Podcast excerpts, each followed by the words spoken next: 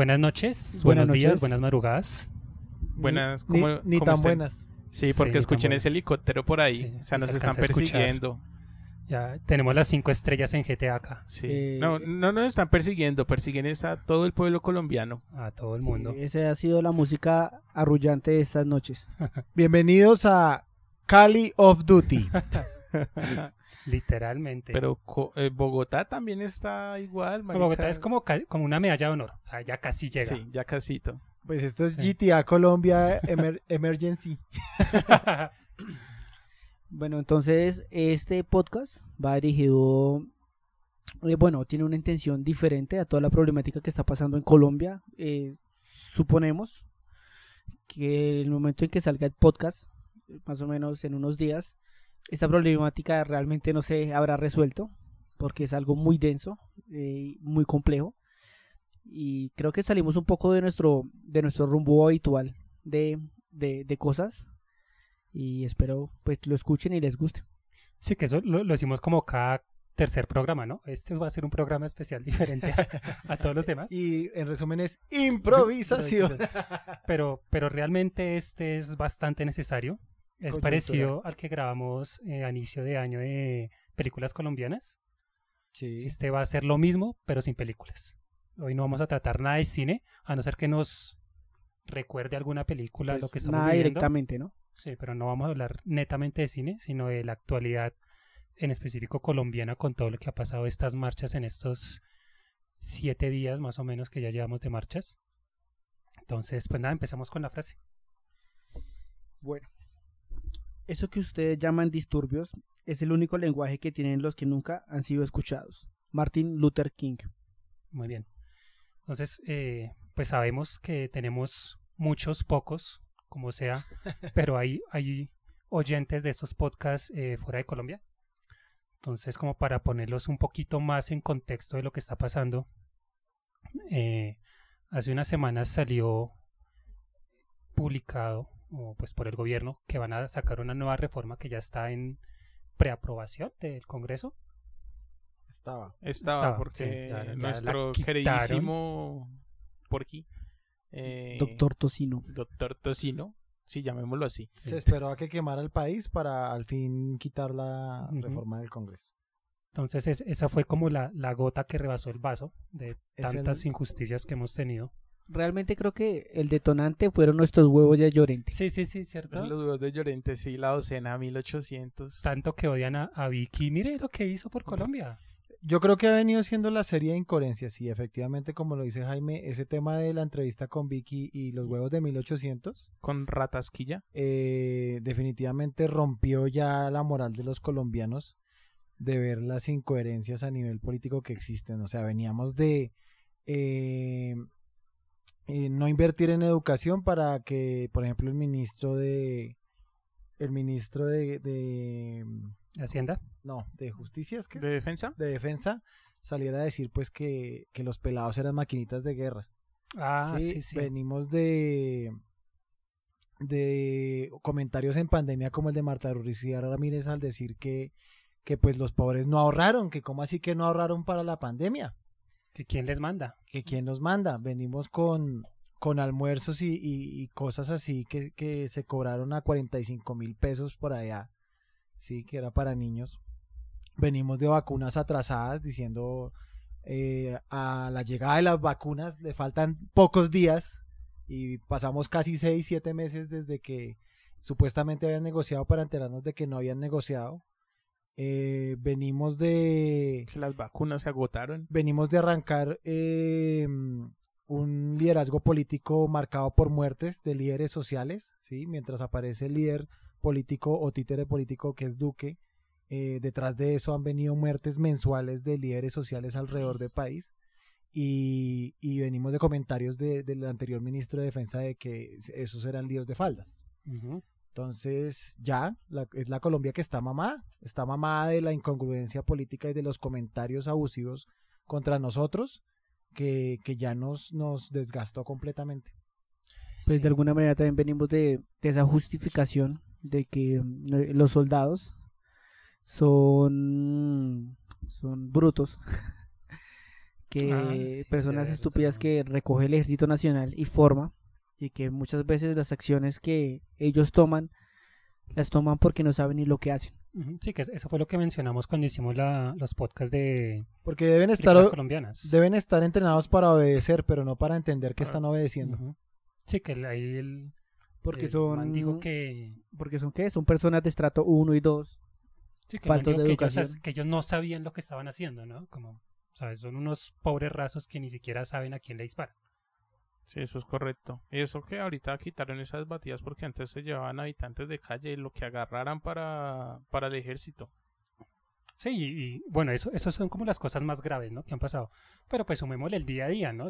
La, corrupción de los policías, del de tránsito, la inseguridad, la pobreza que cada vez está más extrema en La Guajira, en el Chocó, que no tienen como re- recursos para llegar a esos, esos pueblos, pero sí tienen para comprar aviones. Es que Entonces- incluso la misma definición de pobreza extrema subió, bueno, que, que es bastante paradójica, claro, ¿no? Porque una persona que gane, creo que son 286 mil pesos, ya no es pobre, ya no está en la miseria, porque realmente la palabra es miseria.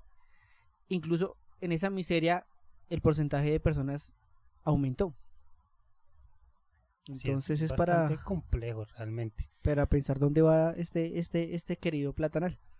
Sí, entonces ese es como el contexto con el que nos hemos movido ya desde el año pasado, inclusive desde antes de la pandemia, pero que pues por, por toda esa coyuntura de, de la enfermedad y todo esto, como que se pausó la vaina, ¿no? Porque se iban a programar marchas fuertes para inicios del año pasado, más o menos para estas fechas también, pero pues por la pandemia, pues la gente se... Sí, se en ese momento poco. la gente pues le dio más pavor el virus que, que el propio Estado, pero en este momento ya el virus quedó como rezagado de tenerle miedo y o sea, ya fue más como presión por el Estado y se le fue el Estado el, el es pueblo. que es preferible morir de COVID y no de hambre. Claro. Y eso ya es algo muy fuerte de decir. Sí. Sí, la gente le perdió el miedo a la pandemia porque llegó el miedo ya de la corrupción definitiva y del hambre que, nos, eh, que nos acarrea eso. Y la reforma fue la, la, la estampa que le pusieron al hambre. Y fue el sello final de decir, bueno, si vamos a, a- a estar hambriados, vamos a estar hambriados todos, pero tenemos que aportar impuestillos porque los necesitamos para las ayudas sociales. ¿sí? Ayudas sociales de sueldos de más de 34 millones de pesos a congresistas, de contratos de casi billones de pesos, ¿sí? Con mucha mermelada asociada a ellos. de compras de para la guerra porque yo Sí, creo que la compra más grande que hay o sea en, en el ranking de lo que más se ha gastado dinero es como en una compra de unos aviones de guerra y a Sí, guerra los con quién aviones. Sí, se refortaleció, digamos que se fortaleció todo el armamento del SMAT y todo el tema militar. Y de hecho una de las cosas que resaltaba, resaltaba la reforma tributaria era que se disminuía, digamos que los aportes de- de- de- del tema monetario a la parte educativa, a la parte de salud, sí, el, porque era la reducción del gasto público, esa sí contaba, sí pero el tema militar no, se mantenía, ¿sí? Claro. Era la mayor inversión. Y ahora que hemos estado en las marchas y ahora que ha muerto un montón de gente en las marchas, sabemos por qué le estaban metiendo fuerza a lo militar. Claro. O sea, ellos, ellos probablemente prevían lo que iba a pasar. sí Entonces, eh, pues no sé si hay como alguna información más a profundidad de, de la reforma. ¿Alguien tiene algo sobre eso? Pues o, bueno, o mencionamos lo que que- se sabe. Pues No, lo que no. se sabe, digamos que, mm, bueno, primero, esta es la segunda reforma de Duque. Bueno, esta ser- no, esta vendría a ser la, La tercera. tercera. reforma, posible tercera reforma de Sí, Duque. que no, no fue planteada como reforma tributaria sino como la plantearon con un nombre ahí todo X para de- Todo camuflarla bonito, sí. Todo, todo Como simpsoniano. un aporte solidario. sí algo sí, así Una mierda, sí. Entonces, bueno, eh, ya conocemos, creo que fue la segunda. La segunda fue su, no sé, su, su cuestión de, de ganarse al pueblo por su ineptitud, que fue cuando vamos a hacer tres días sin IVA, No. eh, va, eh, va a haber una reducción creo que a la mitad de, de la retención del ICAM. Em, eh, eh, los más pobres van a tener, eh, van a, van a- va a haber una devolución del IVA. Entonces creo que fue como la forma Eh, Reducción en los aportes de los pensionados. exacto. Bueno, fue, fue una de las formas en las que intentó maquillar esa reforma del 2019 que al final entró. No le iba a cobrar. Era como, vean, vean que les va a bajar los impuestos. Y llega 2020 Y con, téngalos. con tome su Pues, bajonazo. hubo algo- eso no es de la reforma, pero varios bancos eh, hicieron como un congelamiento de las deudas de, de- de los colombianos, pues por todo ese tema de la pandemia, ¿no? Y ya ahora están haciendo eh, público que van a pedir la, eh, como la retroalimentación, la retribución de, de esos meses congelados Una para condonación. que les den la plata otra vez. Entonces, o sea, la misma mierda. sí, además- igual ellos sí continuaron con tasas. Yo te perdono la deuda, pero las tasas de usura Siguen. aumentaron porque a la final te salieron cobrando más. Entonces, ahora, ahora debemos más. Eh, más los- que seguimos con la misma cuestión de nuestro gran fantasma del 4 por mil. El, el- el impuesto temporal. Exacto, el impuesto temporal que ya lleva más de 20 años. Sí. Entonces, bueno, digamos, si, si hay un problema, una calamidad como la que enfrentamos hace un año con, con toda la pandemia, pues se supone que ese tipo de impuestos son para eso, para no tener que hacer cobros extras Después de. claro. después de.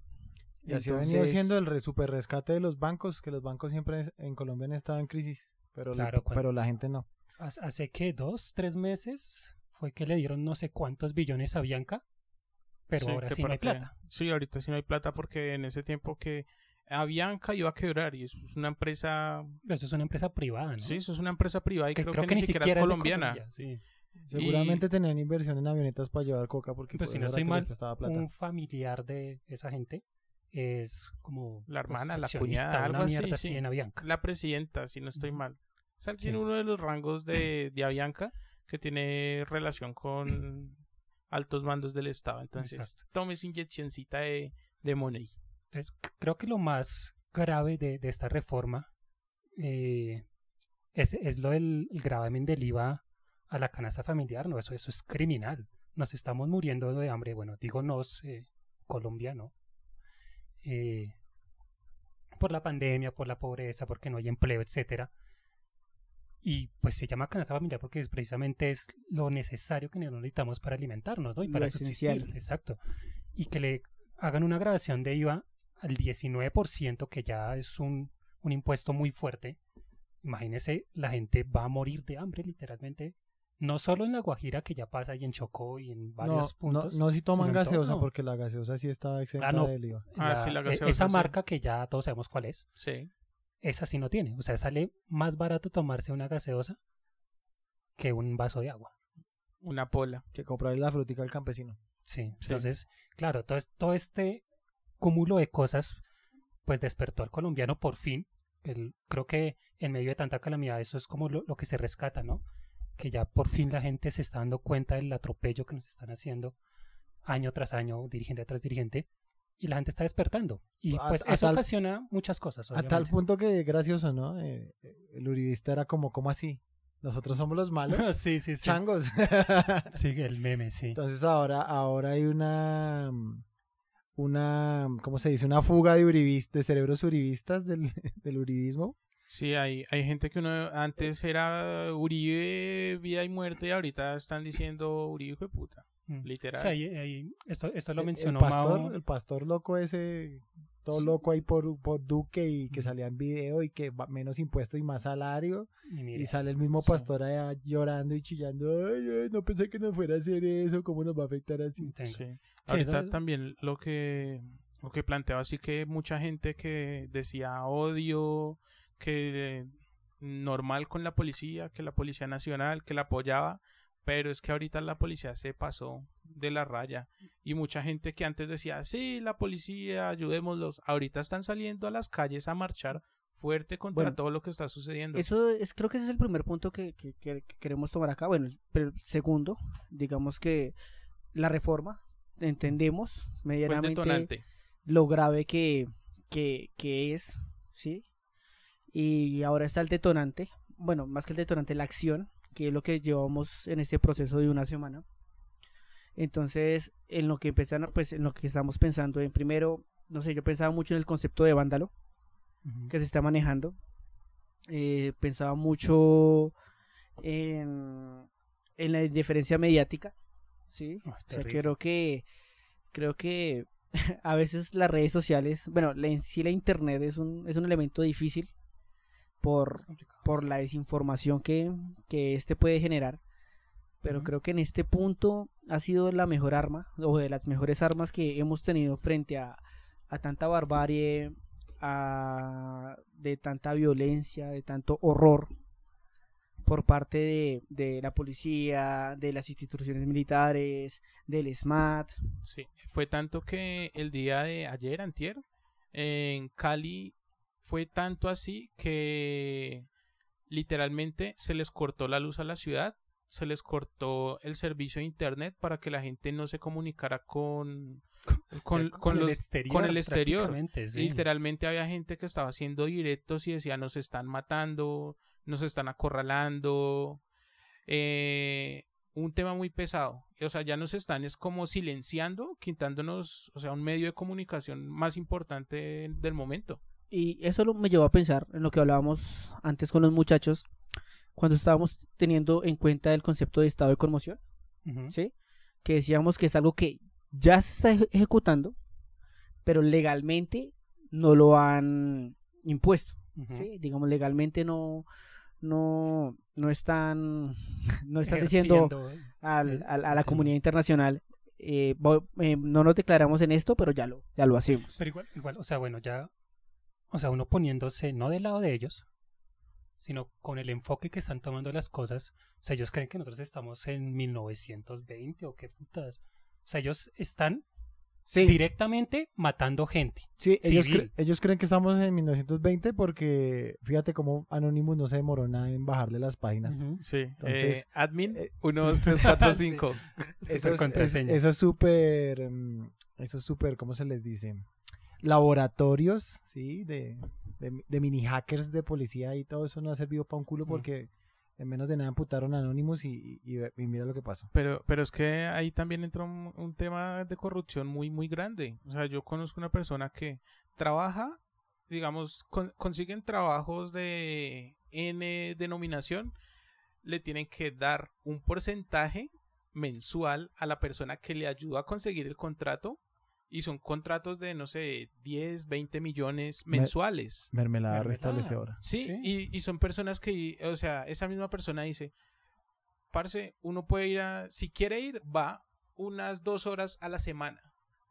Por eso es que muy, muy famosa la frase de que un ingeniero de sistemas solo se necesita dos horas a la semana. Y eso, Y mire las mire consecuencias las de eso, van a consecuencias. dos horas. de que les hackearon hasta las cuentas de tarjetas de crédito, Sí. correos y... No me acordaba de ese de comentario en el país que va a ser el Silicon Valley de Latinoamérica. es que, Sí. bueno, ya, bueno, ya hablamos de, de la reforma, ya hablamos de, de lo que va a producir esto. No sé si tocamos el tema, bueno, estamos en- entrando al tema de la policía, ¿no? De- Sí, de- sí, no, del yo, atropello. yo solo quería resaltar que el tema de la reforma, para irlo cerrando, sí, que es el, el detonante mayor, eh, nos la pintan todo el tiempo como que la reforma es necesaria, sí, cada dos años, cada año, cada que se les da la gana de, de ajustar las cuentas del Estado por el índice de deuda del gobierno y pues por temas del PIB. Entonces, eh, lo, fundame- lo fundamental es... Nos están cayendo, perro. Eh, tranquilo, no- es una pola, no es, no es lacrimógena. Es una pola lacrimona. Eh, el tema es que eh, yo soy de los que considero que el problema no es ajustar una reforma tributaria. Por mí, si me quieren quitar el 60% de mi sueldo en impuestos, lo pudieran hacer. ¿sí? Pasa en países como Alemania, pasa en, en- en muchos otros países Ujú. Pero la inversión se ve, ¿sí? La corrupción es baja, ¿sí? Y esos son los puntos que, que nos tienen mamados a todos, ¿sí? Que, Claro. que, que tengamos que pagar impuestos prediales, impuestos vehiculares, Que que impuestos de- pagar todos los, todos los putos tributos que hacemos, ¿sí? Y cómo tenemos las calles vuelta a mierdas. Llevamos más de 75 años tratando de cuadrar un metro, un hijo de puta tren en Bogotá. Y eso, ¿sí? bueno, un, un metro es algo, digamos que macro, ¿no?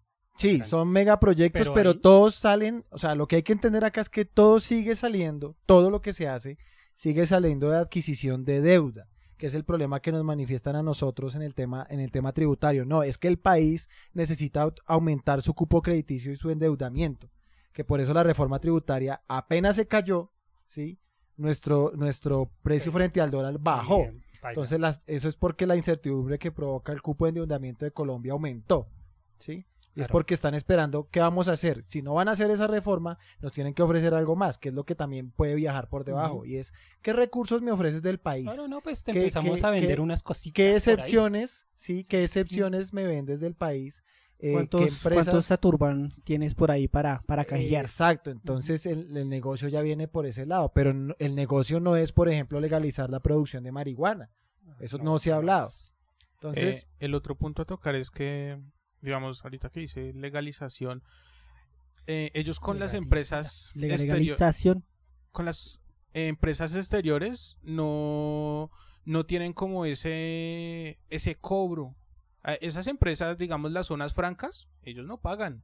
¿Y usted sabe cuántas cosas entran a una zona franca? ¿Cuántos millones de millones de millones entran? Y eso no eh, pagan aduana, no pagan nada. Lo mismo las otras empresas que están llevándose los recursos, que simplemente están contaminando.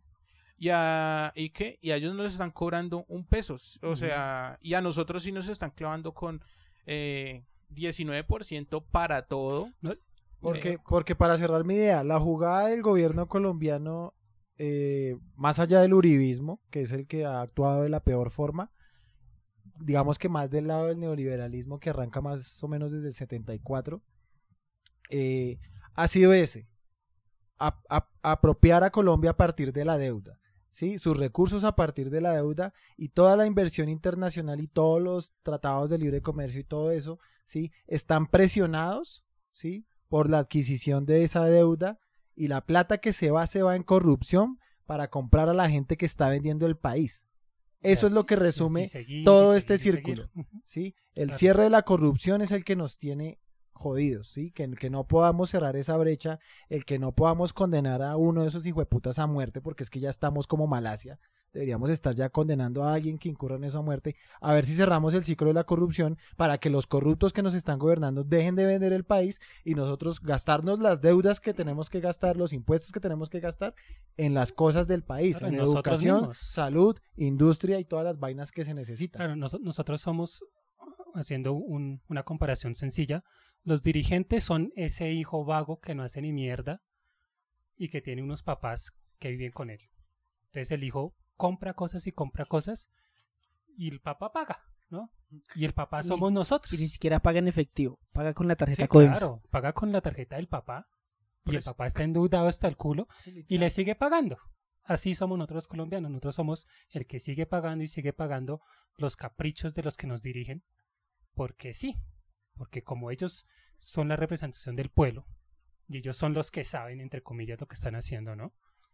Entonces, y a- ahí lo conecto con el punto que mencionaba Jaime de, de, de las redes sociales y todo este cuento del Internet, que si bien es un arma de doble filo, porque sí hay muchísima información, demasiada, pero creo que también ha servido para mostrar la realidad de lo que está pasando en ese momento en el país, ¿no? No solo por la violencia, sino por todas las jugadas que, que hace el uribismo, ¿no? Eh, las compras que hacen, los viajes que hacen, ¿no? Recordemos este viaje que hizo un ministro a, a San Andrés, Lo que les- porque se fue a trabajar a San Andrés con la familia dos días o algo así.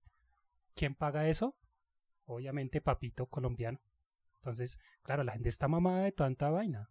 Sí, y, y, pues por suerte hem- hemos contado en los últimos años, am, especialmente con, con todo este tema de que no se va el uribismo, que eh, por medio de las redes y por medio de los medios alternativos se han manifestado artistas usando tal vez mecanismos como el de Jaime Garzón, sí, la gracia, la, la risa, sí, que es lo que hace. Juan Piz, que es lo que hacen eh, otros otros em, ¿no? influencers, com- Comediantes, influencers, cantantes extranjeros, de y, hecho. y han venido, hay unos pelados de, de diferentes redes sociales que han venido eh, manifestándose duro, ¿sí? Duro con grafitis, con pancartas, con camisas, con, con publicaciones densas y certeras, ¿sí? Salió como una- salió como una- estos manes de puro veneno, estos manes de la idea política, eh, han venido ya, digamos que cogiendo a los pelados que están muy, muy, ah, muy influencer mi perro. Pues vea, le tengo contenido de, de- de en qué estamos, en qué país estamos O sea, as- viviendo. asume tu rol de influencer, ¿no? Entonces Entonces- no es solo vender tus zapatos. Incluso influencers eh, de otros países están, o sea, No influencers como nosotros, sí, no, no, influencers no, de verdad. De verdad. Eh, de están, los que saben. están que están como apropiándose del tema y piden que, o sea, que se muestren, o sea, qué es lo que está sucediendo eh, generalmente en Colombia para ellos divulgarlo al resto del mundo. Pues no, digamos. no vieron lo que pasó con los K-popers. Ujú, sí. Hicieron más los K-popers que el punk Que el en este punk, país. Yo- unos, unos que quería mencionar que los tenía por acá guardados para acordarme, porque no los tenía a la mano. Tenemos este man que es- pues, a mí no me gusta el pop, pero que Justin Bieber haya estado divulgando todo lo que está pasando en Colombia, ya con eso ese chino pendejo se ganó mi respeto, cosa que no han hecho varias personas influencers de verdad colombianas que mm, se, Eh, que- acordaron de- del país vecino, Nicky que muy bien, Es que, pero es que Colombia incluso no. hasta el gremio de las webcams ha ayudado ahí. Eh, han una- puesto el culo por Colombia. Sí, literal, porque algunas unas webcam han estado como reuniendo fondos para patrocinar la primera línea que está frenteando contra la policía del ESMAD. La Claro. primera línea de defensa porque, porque nos tenían desarmados. Sí. Entendemos que no nos tienen armados por evitar guerras civiles, ¿no? Porque pero, ese, pero ese en vez- fue el proceso de desarme Claro. de la democracia, en, ¿no? en vez de guerra No se, pre- no se preocupen, nosotros los protegemos. claro, Pero detrás de eso es, no se preocupen porque no quiero que me armen una guerra civil, que ya nos Eh, pasó. evocando a, a Lisa Simpson, si la policía nos protege, ¿cierto? O no- nos eh, está como en control de nosotros, ¿quién controla a la policía? Who, who watch the Watchmen? Ujú, Muy Watchmen también. ¿Qué iba a decir, Jaimito?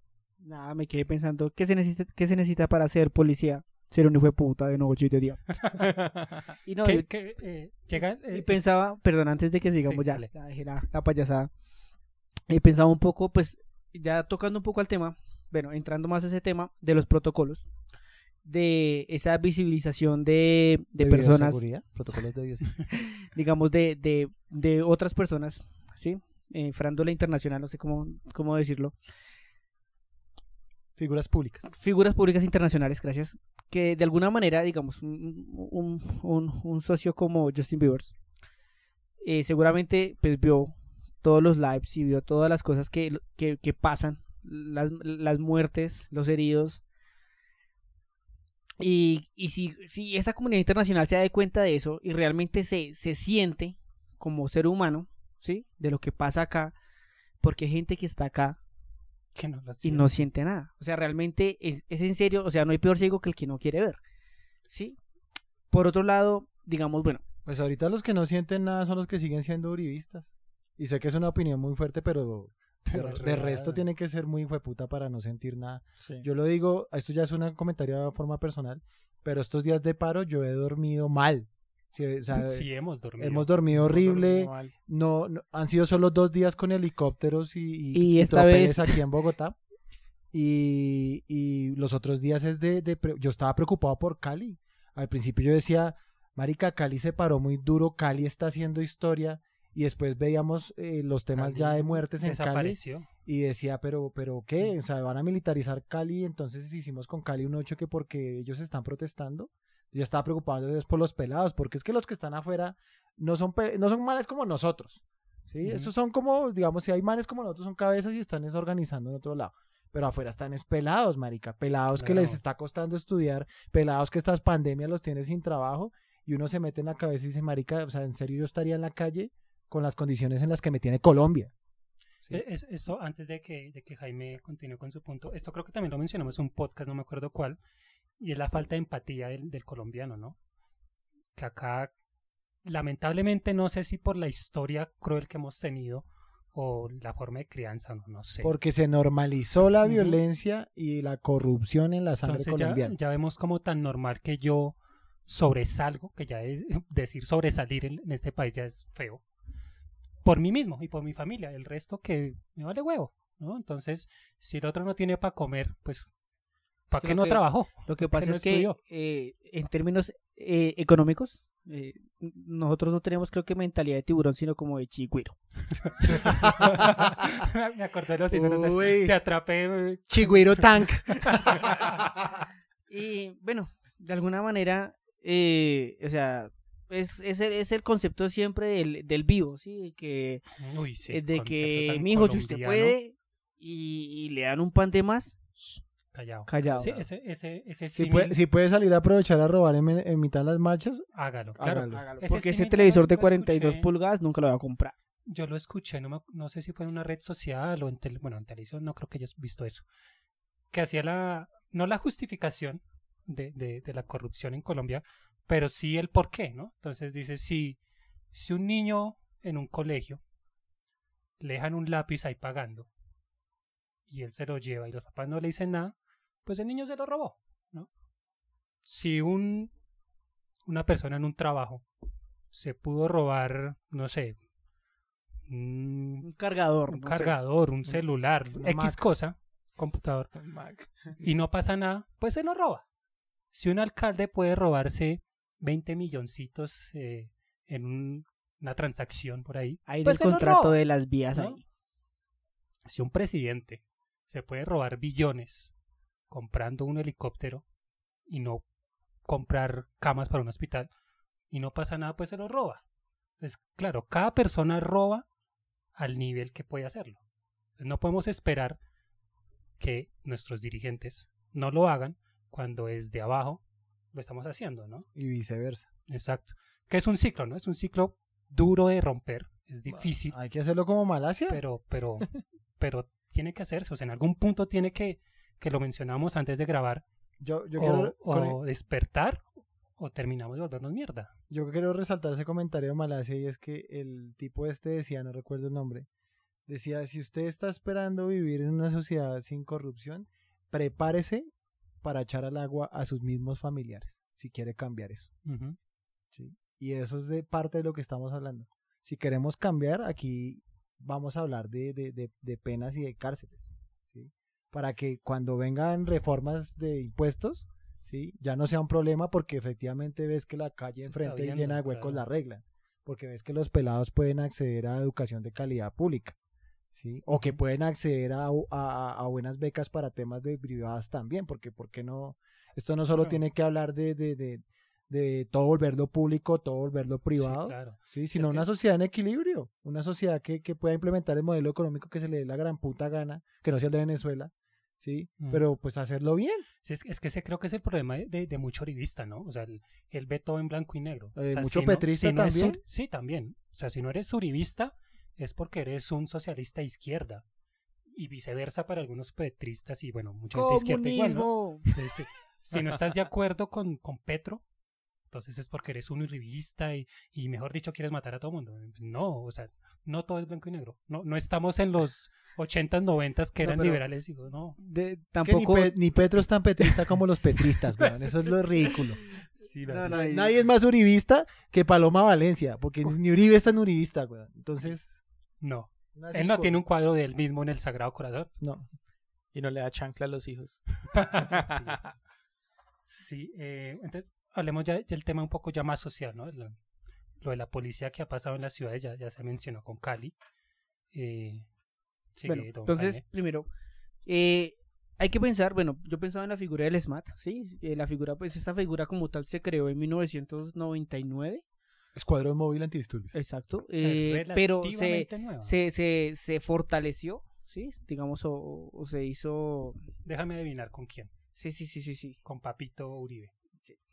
¿Por qué no me sorprende? ¿Cómo es? ¿Mano firme?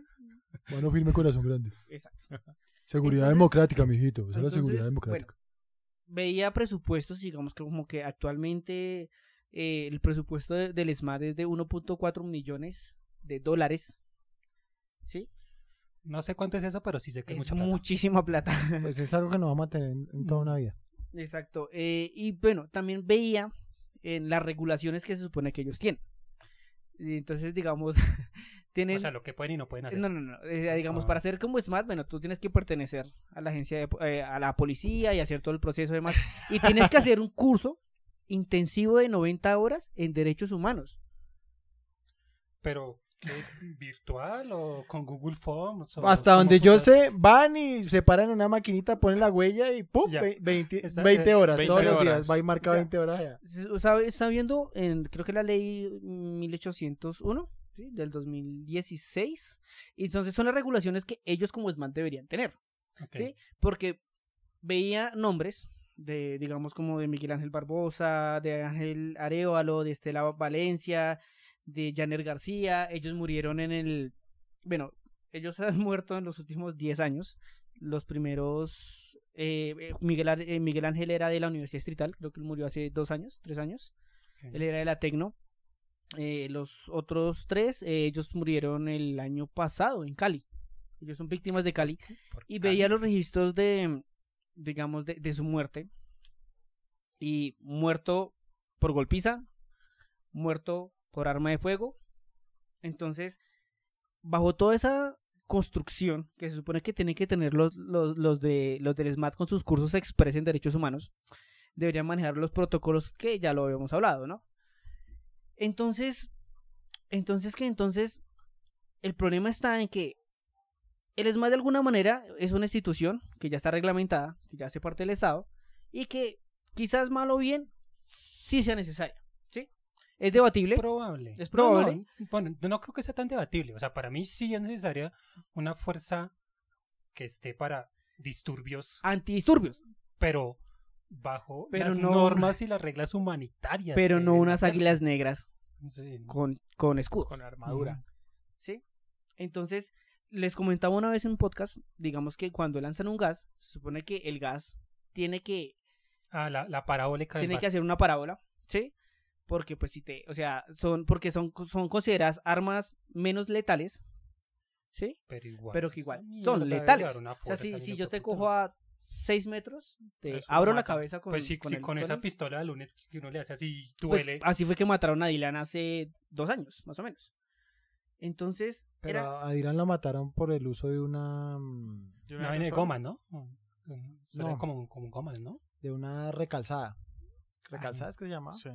Eh, y ahorita Hechiza. quise- Una hechiza para los por- socios de, de- del bar. Porque eso es cuando usted coge la basura del, del, del- del cartucho y, y la, digamos, envenenada. La, la envenena y chao. Sí, ahorita que hice envenena eso, hace un par Adem- de... Además que lo de Dylan eh, es de los, de los, gráficamente es de los más antiderechos humanos que hay, antifuerza desproporcional y lo más cobarde que yo he visto en Fuerzas Armadas dispararle a alguien por la espalda, a la cabeza. Entonces, es, tiene hasta deshonor. Es que, Deshonor es para que ti, incluso, para incluso, incluso Mucho. creo que también se los comentaba en otro podcast, digamos, si hay, si hay una guerra, hay unos protocolos de guerra y si, digamos, la otra persona está desarmada, yo no puedo disparar.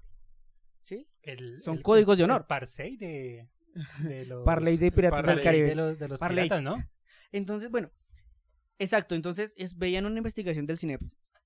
Y creo que el SMAT tiene más o menos como 49, 60 investigaciones disciplinares, o sea, como ya comprobadas, que a la hora del té no se han ejecutado. O sea, realmente no, no, hay, no hay como una, Una información acción. clara de, digamos, de qué ha pasado con, con, con los agentes que están involucrados en esas, en esas, perdón, en esas Investigaciones. ejecuciones extrajudiciales. Sí, eh, eso sucede porque el sistema está arreglado para cerrar, eh, dejar, no dejar cabos sueltos. Entonces, usualmente cuando algo pasa con los agentes del ESMAD, la policía y el ejército, la jugada es mandarlo a justicia penal militar. Entonces, si un militar mismos. juzga a otro militar, ¿sí? no va a juzgar en pro de defender los derechos de la víctima y eso jamás va a pasar. Sí, no. ¿sí? que es lo que más alegan las, las, las entidades de defensoras de derechos humanos, las ONGs, ¿sí? de por qué es que esas investigaciones paran siempre en, en la penal militar. ¿sí? Entonces, el sistema está hecho, así como somos de corruptos en Colombia a nivel estatal y gubernamental, está hecho para cerrar los cabos. ¿sí? Está así está, así, así está hecho el tema también de las ramas judicial, eh, El, el- el famoso Legislativa yo te elijo, y- tú me eliges. Entonces, eso está lleno de mermelada, ¿sí? Eso está lleno de montar a, la- a- no, mon- no montas a las, no colocas ahí a personas opositoras que equilibren el poder, no. Eso se llena de nombrar a gente que no sabe un culo de los cargos de mis Uy. mismos partidos políticos, que es lo más ridículo. Eso Y ahí bueno, ¿no? aplica la ley de simio no mata simio. Y otra cosa que, que pensaba hoy, hoy viendo un, un espectacular eh, reportaje de uno de los grandes medios de este país, que es Caracol, Paracol. Eh, que es Paracol, gracias. Entonces decía como no, las las que las las fuerzas de manifestantes están in- eh, invadidas de disidentes porque se están eh, Están formando. los No, no, no, están formándose. Miren, miren, vean esas líneas de protección que están haciendo. Entonces yo decía, mierda, o sea, primero, ¿cómo se va a comparar la fuerza y el entrenamiento que tienen estos sujetos? ¿sí? Constantemente. Constantemente, ¿sí? Con sus 90 horas de manejo de derechos Con sus humanos 90 horas de... Imagínense cuántos cursos de 90 horas hacen a al- diario. a Pues yo- diario. Yo, me hice dos cursos de 30 horas de programación y todavía no sé un culo. Sí, hoy lo noté. Calcule, marica. Full, Se Sí. lo full. notamos. y que, bueno, entonces... Eh... Ya, se me fue un poco la idea. Se le fue la idea. Bueno, yo Bueno. lo, yo, yo lo salvo. Eh, esos temas que hacen, que, que, que tratan en la televisión, que tratan en nuestros supermedios objetivos, como lo es Caracol RCN, ahí tengo que resaltar que City TV los últimos cuatro años ha hecho un trabajo espléndido y, y yo creo que es porque de tanta piedra que le han volado al edificio ya se mamaron de que les dijeran. City TV, el pueblo no TV, se volvieron un poco más imparciales. eh, Sí, sí, porque eh, no es que se- nos apoyen, segmentan sino... el vandalismo de, de, una huelga, también el, el, el, el quien provoca la, en la huelga el disturbio y después cómo se pasa, o sea, arma la trama. Pero a lo que voy es, es que eh, es, los medios de comunicación también llevan años normalizando, ¿sí?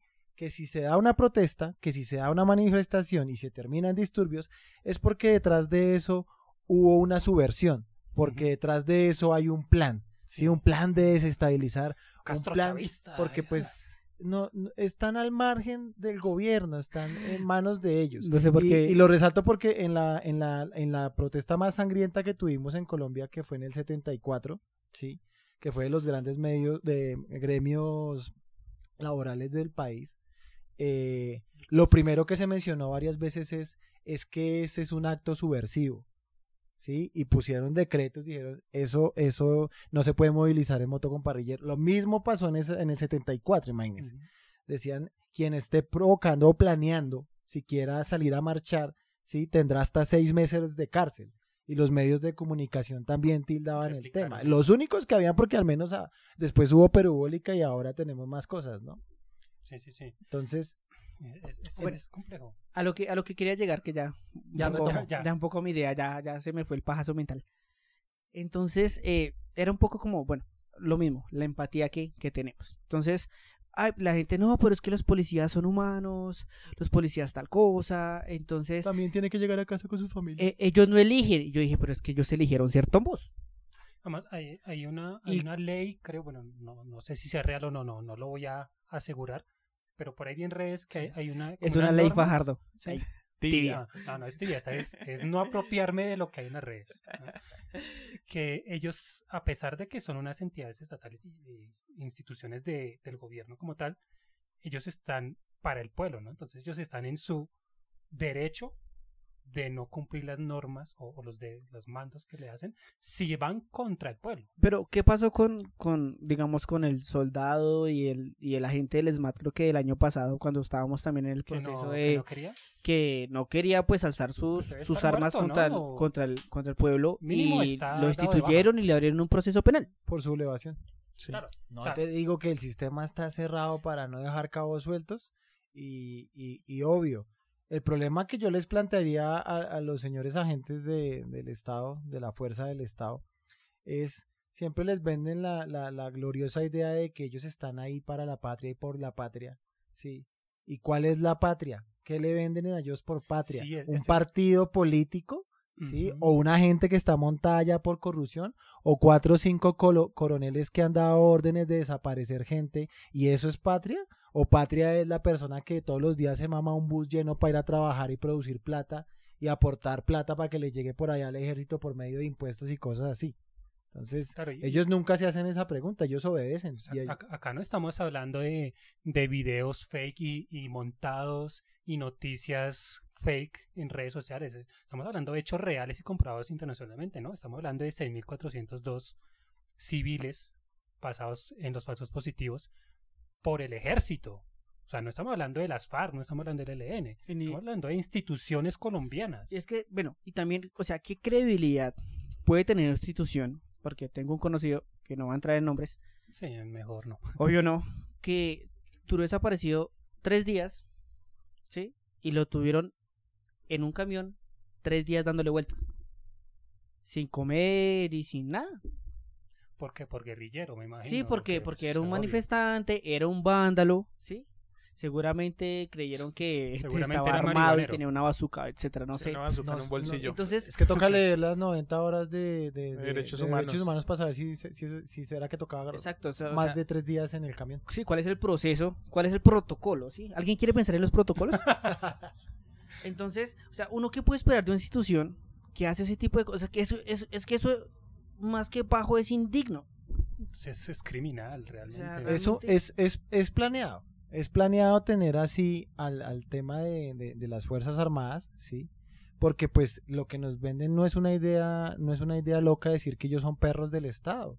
Es lo que permite establecer un poder. Es lo que, de hecho, cuando usted habla de golpe de Estado, no se puede dar un golpe de Estado si usted no tiene la mano del ejército, que es lo que le pasa a Venezuela, ¿sí?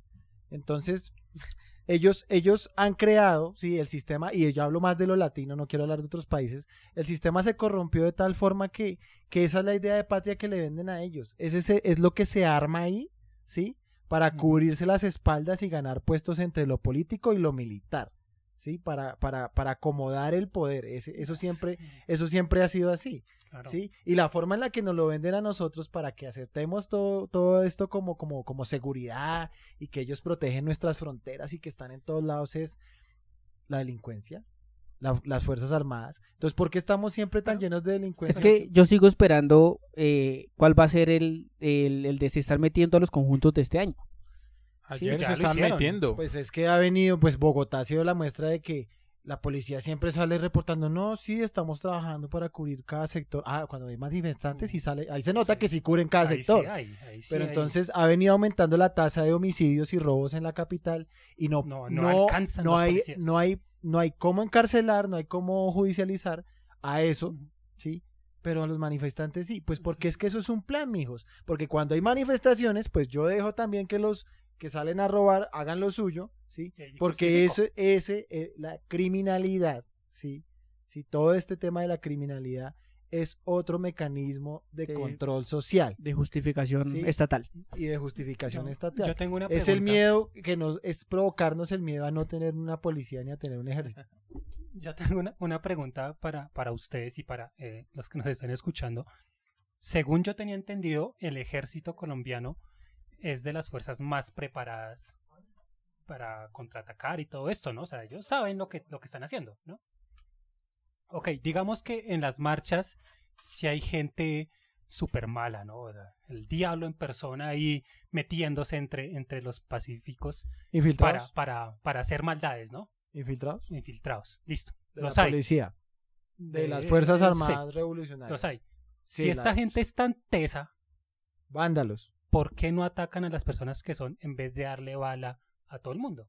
Si son tan ásperos en, en sus peleas y sus contraguerrillas y toda esta mierda que hacen ellos. Porque tenemos las bodegas es para investigar tuiteros e influencers colombianos. Porque tenemos las bodegas es para Ah. escuchar partidos políticos opositores. ¿sí? Porque tenemos las bodegas para poder manipular las elecciones. Uy, que Sí, ese es un tema es- que- esa es la finalidad. uh, Pero nuestra inteligencia, sí, a esta sociedad de caja negra no les da para pensar en serio cómo atacar entonces a, a este gran enemigo que parece que es el pueblo colombiano, porque es lo que hemos visto en los últimos siete días. Pobrecitos, ¿no? Pobre gobierno. O sea, ¿cómo, ¿cuántas personas hay en Colombia más o menos? ¿50 millones? Más o menos 52 millones de personas, sumando a los ¿Cuántos extranjeros. mayores de edad pueden haber ahí? ¿Unos Que eso fue el 30? censo hace dos años. O sea, ¿cuántos Sumando alemanes, chinos. Digamos Sí, que hay unos 30 millones de adultos. ¿Sí? Ah, Mal, mal contaditos, 30 millones de adultos. Nah, Sí. hay más. Bueno, tal vez sí. Digamos, digamos, hagamos números locos. De esos 30 millones, ¿cuántos pertenecen a, a los perros del Estado? ¿A cuántos son policías y militares? un No, millón, me- digamos. me corches, pero digamos que un millón, digamos, Sí, podría ser un pero millón. digamos que un millón. O sea que hay 29 millones de personas malandras en este país. Y el pobre gobierno está haciendo lo que puede con eso, con ese millón para tener un gobierno estable, ¿no? Porque obviamente, según lo que cuentan, todos somos una manada de malandros. Y ahí va el tema. ¿Por qué putas estamos en un gobierno estable si llevamos en gobiernos de derecha desde hace años? Digamos que es Y de 30, ultraderecha 40 años. hace más de 20 años. ¿Qué putas desestabiliza el gobierno? Eh, Ellos mismos, al parecer. ¿Sí? Porque nos dijeron a nosotros que quería que si queríamos paz y dijimos que no, ok. Entonces, ¿qué es la desestabilización? No, llevamos, llevamos unos que lleva 8, 12, como unos 15, 20 años salvándonos del gobierno anterior, que son ellos mismos Son los que se eligen. Y para el siguiente año, pues claro, ¿quién, Claro. Nos, va, quién nos va a salvar de Duque? Pues Uribe. Tomasito. El que lo puso ahí, Tomasito. Porque sí, Uribe se puso él mismo dos veces. Puso a Santos una vez, Una la otra vez. se puso él solito. Y ahorita puso a Duque. O sea, él lleva 4 de 5. Y, nos, y su hijito hermoso nos va a salvar de lo que el papá escogió el, antes. el legado, sea, amigos. O sea, es que no sé, maricos, es que es, es la impotencia que uno siente tan grande de que la gente no entienda algo tan evidente. Exacto, ya no tanto. Yo dejé de sentir impotencia, lo que les dije. Mis dos sentimientos encontrados estos siete días fueron miedo por lo que estaba pasando, por. Cali, especialmente por Cali. Cali hizo historia. Yo reconocer que si, si hace un libro de Uy, historia algún día, Llegó la plata. llegó el dinero. Eh, si, si llegan a hacer eh, un libro de historia, el- los eventos en Cali van a quedar ahí. ¿sí? Porque literalmente todo el mundo Tiene, dijo, tiene si dejan a. Cali un mes más, recuperamos Panamá. si- si dejan a Cali un mes más, Devuelven los callos. No, no, no vieron, creo, creo que yo les pasé por el grupo de, de nosotros de, del podcast eh, un símil editado, obviamente, de, de los portales de Endgame. ¿No? No Ah, sé si se ya. los pasé. Sí. Entonces está Cali, que es eh, Capitán, Capitán América. América. Y empieza a la izquierda y empiezan a salir el resto de, de departamentos y ciudades. Y la minga. Y, Sí. y yo considero, ah, yendo a, a la, a la mofa del tema, pero digamos que serio, eh, yo considero que estamos como, como en las reliquias de la muerte, parte 1 y parte 2.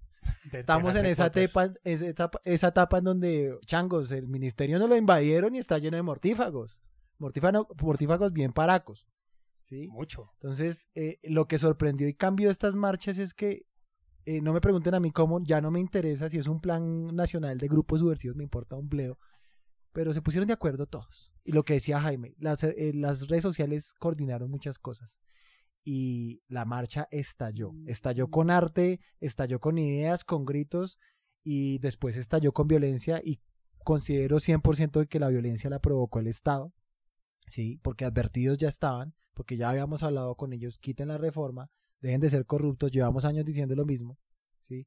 Y estamos así, en esa pelea contra, contra Lord, Lord Voldemortcito, ¿sí? El innombrable.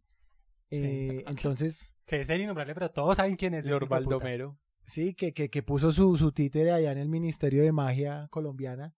Entonces, eh, estamos en esa etapa final. Para mí, eh, lo que hablamos, eh, ahí sí, sí quieren decirlo ustedes, pero pues estamos como en esa etapa de, de bueno, ¿qué va a pasar con el uribismo? Porque hace, ya todo, digamos que a nivel internacional se dieron cuenta de que si estamos diciendo sos Colombia, no fue bajo, bajo el manto de Petro. Sí, no Eso- fue, eso- no, eso- no fue bajo ningún gobierno de izquierda, no fue porque aquí nos invadiera Chávez. Y dijo, Eso Pe- fue lo y que dijo Petro. gustó. Y me están echando la culpa a mí. Y Eso- Petro, Petro lleva gustó. dos semanas callado, se manifestó antes del paro con un video como una semana antes y, no ha dicho nada. Eso, eso me pareció genial. Eh, repito, y creo que cada vez que hacemos estos, estos tipos de podcasts lo repetimos, eh, independientemente de la proyección social y, y política que tenga cada uno de nosotros, Animacide no es ni izquierdista, ni, ni derecha, ni nada de esto. es Tampoco somos Fajardo. eh, no somos fajardistas, porque nuestra temática es el cine, ¿no? Pero ya en este caso puntual, me pareció genial que ese man no se pronunciara, para que la gente, como mencionaba Samir hace un tiempo, Que no se pronunciara como Fajardo. por sí, como decía Samir antes de grabar, gente que antes como que ni para allá ni para acá, ¿no? Fajardistas, ahora sí están tomándose las armas, entre comillas, ¿no? Pues o sea, es que- el- la voz. Quien fuera fajardista con este cuentico de, de- es que ir al paro ahorita no es conveniente y eso no se y logra nada. el hijo de puta Y diciendo que tumba, tumba, mal- tumba la reforma y dice, ah, menos mal lo que se logra con la movilización social. puta, hipócrita. cállese, sí. Un hipócrita igual que, que, que la, em, que la vicepresidenta diciendo que pobrecitos los estudiantes que están matando en Venezuela por protestar. Pero Y aquí, mire, pero aquí, no. pero aquí son vándalos, ¿no? Sí, no, obvio. Entonces, eh, esta gente que estaba como que, no digamos tibia, digamos gente neutra, ¿no? O sea, como no es ni izquierda ni derecha, empezar a ver que ahora están marchando, que ahora están publicando cosas, no incitando a la violencia, sino desde argumentos sólidos, como estamos tratando de, de hacer acá con el podcast, se están despertando y están dándose a entender que las cosas están mal hechas por el gobierno. Eso me pareció genial, que ya no sea una atribución a Petro, ¿no? que no es que porque son de izquierda. A los gobiernos de izquierda, al Sí, ¿no? castrochavismo homosexualizador. Sí, sino es de gente que ya está mamada, está cansada de, de tanta corrupción, de que nos sigan atropellando con leyes y su seguridad democrática. O sea, la gente está remamada y lo mencionaba hace, hace un rato también, que llegamos a- al punto cero, ¿no? O sea, Sí. estamos en la mitad del puente. Yo creo que rompimos un- una teoría. Rompimos puente. Ta- Rompan todo. Rompan que Rompan todo. quieran. Rompa todo el Eh, mundo. Rompa todo el mundo. Eh, también rompimos una idea que, que yo creía que era lo que nos iba a joder más. Que era la de Gibbons, de repite tan- tantas veces que puedas una mentira que al final termina siendo una, mismo. que va a ser una verdad para todo el mundo. Y aquí la gente ya también se mamó de tanto cuento de, de ¿qué nos vas a sacar ahora? ¿Venezuela? ¿Nos vas a sacar que es la izquierda la que nos tiene mal? ¿Que no? ¿Que es que fue la pandemia? ¿Esa va a ser tu excusa? O sea, la- la- las, las vacunas llegaron primero a Venezuela que acá y regaladas. ¿no? Porque las que llegaron acá eran la, las- la Sputnik de, nos de ganó Rusia. todo el mundo, nos ganó Argentina, O sea, no. Chile, todo el mundo. Sí. Y adicional, pues que cada vez que sale el presidente a hablar siempre es una estupidez que siempre... O sea, No, todo el mundo ya tiene los memes listos cuando la caga. No, era lo de que el man quiere que sigan haciendo. A, a mí me gusta el fútbol y me encanta, pero que quiere que se, Se haga la la Copa América, América. va porque va. Que Sobre los cadáveres que toca ir a montar los ¿en estadios en? Cali, en Bogotá. A lo Pinochet. Las vacunas que tengamos que dejar de comprar por montar una buena Copa América, hagámosle que el sí entretenimiento es lo que vende. Que si hacemos una buena Copa América, los votantes me van a favorecer. Ni, ni verga. Yo creo que esta vez ya la gente no va a comer Inclu- incluso un, un amigo que es súper eh, matado por el fútbol y le gusta ir y dijo, no, para que, pa' que no hagan esa mierda acá. ¿Pa' qué puta, O sea, ¿para qué putas? O sea, el, el- el país está hecho mierda y están pensando... O sea, ¿pa' quedar más "Ti- mal? ti- Esa- esa- tirémosle esa- siempre el mismo pan a Colombia que es- con eso se contenta. Esa, sí, exacto. Estamos, estamos rompiendo el primerito de pan y circo. Desahógate, Jaime. Estás hace rato que te desahogas. No, no, no, no, estaba pensando en eso. Digamos que en serio estamos rompiendo un poco ese hito del pan y circo, ¿sí? De que, de que llegue nuestro César Duque. y, y- y en vez de hacer unos juegos romanos, eh, me meta a 22 mechudos en una cancha para mantenernos entretenidos. ¿Sí? Y, y creo que es importante. Veía incluso algunos, algunas imágenes de, de hinchas de equipos que, que decía como, bueno, somos hinchas de otros equipos, hay una rivalidad, pero esto es de todos, ¿sí? Y esto nos toca a todos. Ah, sí, sí, sí. Y, y, y los manes eliminan esas rivalidades que son- a veces son tan absurdas que, digamos, personas como nosotros a veces no entendemos, pero las están eliminando. O sea, realmente hay un cambio de conciencia. Digamos, uno puede ser, uno puede tener sus argumentos que uno quiera, puede apoyar a los policías, puede hacer lo que quiera, pero usted no puede ser indiferente frente al dolor Exacto, que se está reflejando. Esa, esa la, voy a mandar a marcar esa frase que acabo de decir. Porque sí, es verdad, o sea, el hecho de que uno esté a favor de las protestas, como lo hemos mencionado y estamos ratificando nuestra postura frente a eso, no quiere decir que estamos de acuerdo con que empiecen a matar gente, ¿no? O sea, tampoco que empiecen a matar policías porque son policías, no. Ah, no. Hay policías buenos, sí, pero es que el punto, no- el punto de, de esa frase No, conocida no, hay de, policías, hay no hay policías buenos. Hay policías que saben para qué están destinados No, no, en no. serio. Lo, lo- lo- lo que la gente dice, ¿no? Hay, es que también hay policías buenos. Es que eso Pero no es es, que- de debate. O sea, no es que hayan malos y buenos, es que deben ser buenos. Sí. O sea, total. ¿Desde cuándo la moralidad de un policía está en debate? Sí, es como decir, ay, es que hay hombres que no violan. Sí, ay, no, menos mal, no, pues gracias. ¿no? menos mal, sí, qué chévere que tú eres uno de los hombres que no viola. Sí, no, no, es que, chimba. ay, o ay, o sea, Puta, qué ofertón. Sí, ah, marica, qué bien. Sí, no, marico, o sea, no sé, que, ay, es que por unos cuantos policías no pueden hablar de toda la institución. Entonces, si fuesen unos Unas- cuantos, Unas manzanas manzanas exacto, si, si podridas. fuesen unas cuantas manzanas podrías, porque los otros, con una, con una moral, sí, y una Tan ética, alta, ¿no? sí, Porque tienen 90 Los Los que que tienen sí 90 hicieron horas de derechos 90 humanos. horas.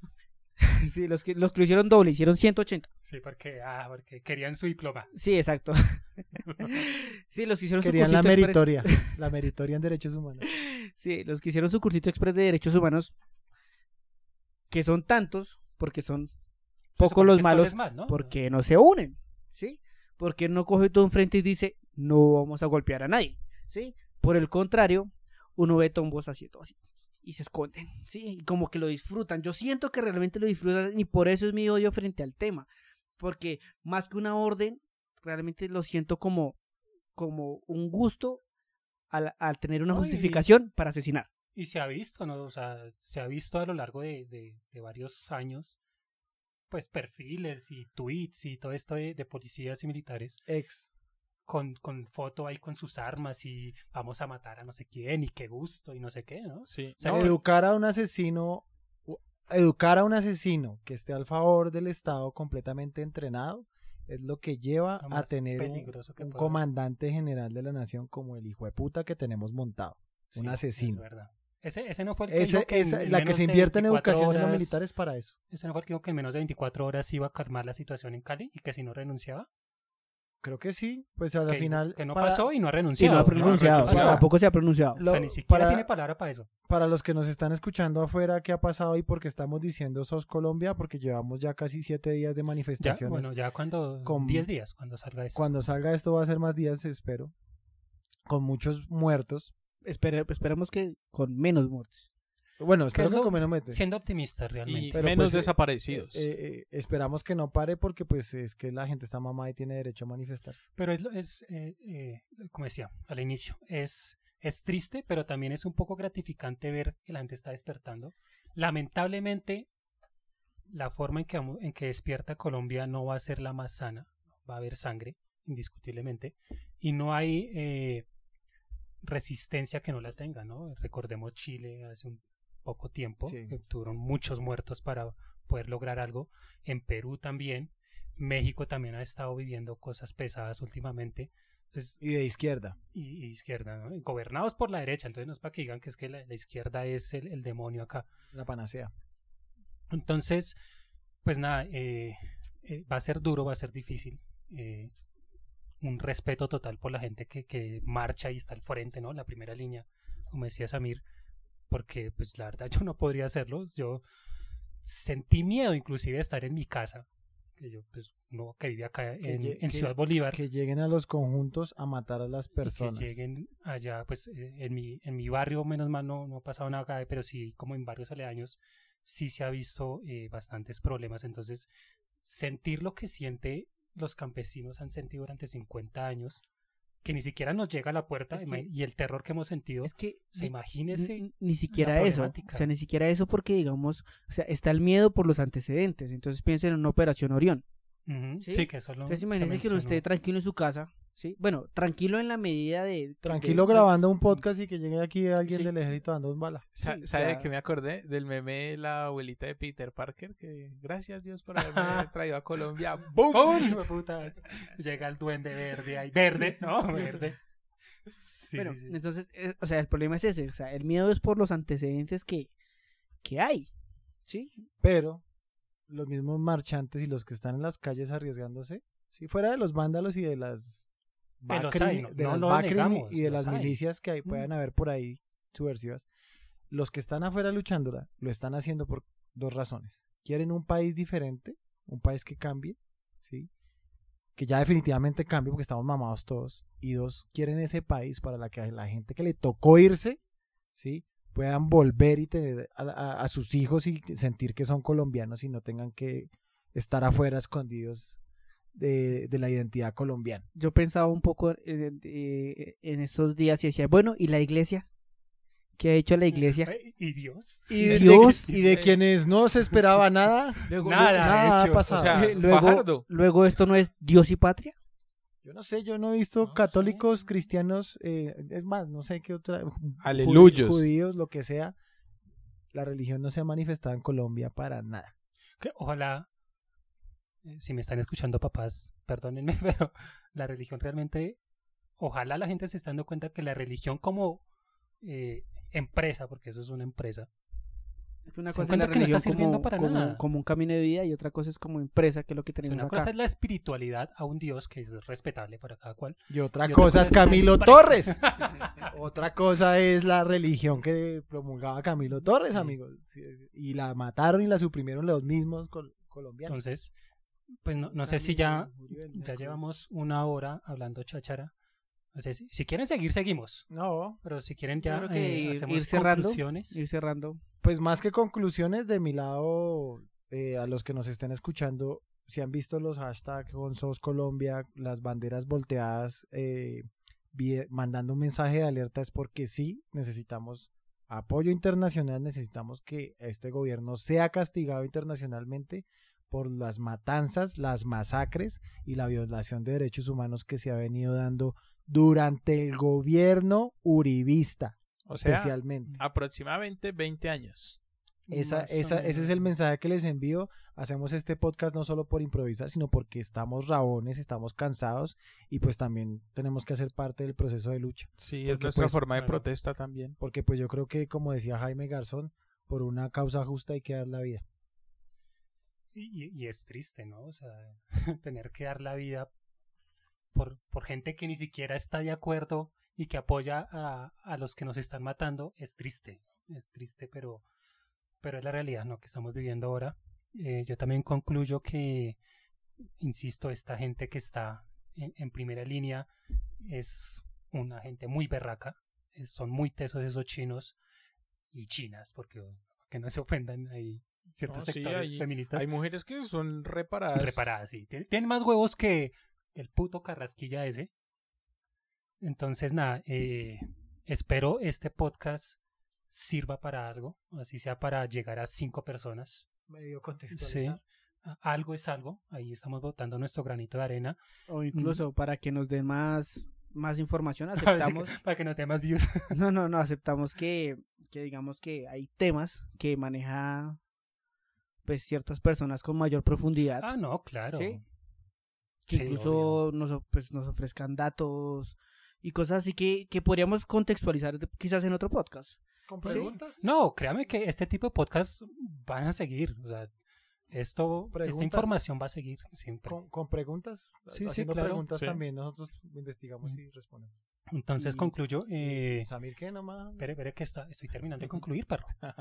Entonces, eh, Rápido. pero, pero déjenme hablar. Me, me están suprimiendo, perros. Mi, mijito. Sos su- Jonathan. Su, tiempo se acabó, mijito.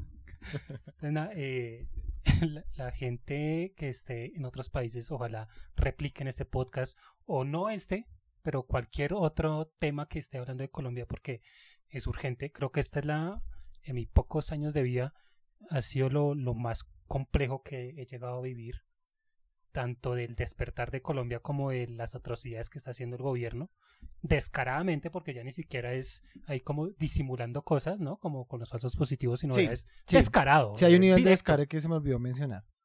Y es eh, el maquillaje artístico que emplea Duque en todo lo que escribe. En Ah, todo no, lo pero es que él es un poeta. Porque él es el padre y va a ser reconocido como el presidente de los eufemismos. Uy, sí, no, Sí. es, es un Porque poeta. no son masacres al pueblo no, colombiano, no, es supresión ¿sí? de la protesta. Sí, sí, claro. Entonces, nada, eh, espero les llegue y lo repliquen mucho. Y ya. Eh, bueno, Samir, dale. No, ya no quiero. Me reprimieron Sí, me reprimí, ya no quiero. por negro. Sí. Sí, es que acaban por tono de piel. Eh, no, pues nada. Eh, para las personas que están en otros países, las pocas que nos escuchan, pues que nos repliquen lo mismo. Eh, que compartan, que nuestra voz, no, así no sea la nuestra, sino la del país entero, sea compartida y que el mundo sepa qué es lo que está pasando en Colombia. No lo que los medios nacionales están tratando de maquillar.